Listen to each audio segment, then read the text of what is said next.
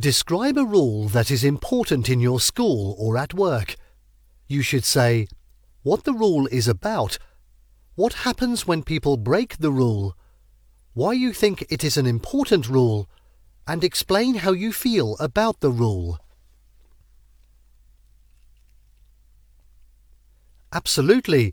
One of the significant rules in our university that I think is quite crucial is the regulation about class attendance. According to the rule, every student is required to attend at least 80% of the lectures. If you don't meet this, you may not be allowed to sit for the final exams, and as a result, you could potentially fail the course. This attendance rule is more than just a formality. Instead, it's an impetus to ensure we effectively absorb knowledge imparted in class.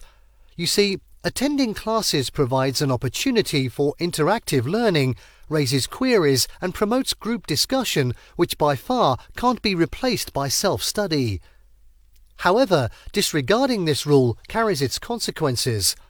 As I mentioned before, students might be excluded from final exams if their attendance rate doesn't meet the standard. Consequently, their academic performance could be significantly affected. I feel that this rule is of great importance Although it's sort of restricting our freedom to a certain extent, I firmly believe that it's beneficial for our academic growth. This rule reinforces the idea that learning is a continuous process and every lecture counts towards our understanding of the subject matter. Hence, I have no complaint about having such a rule in our university.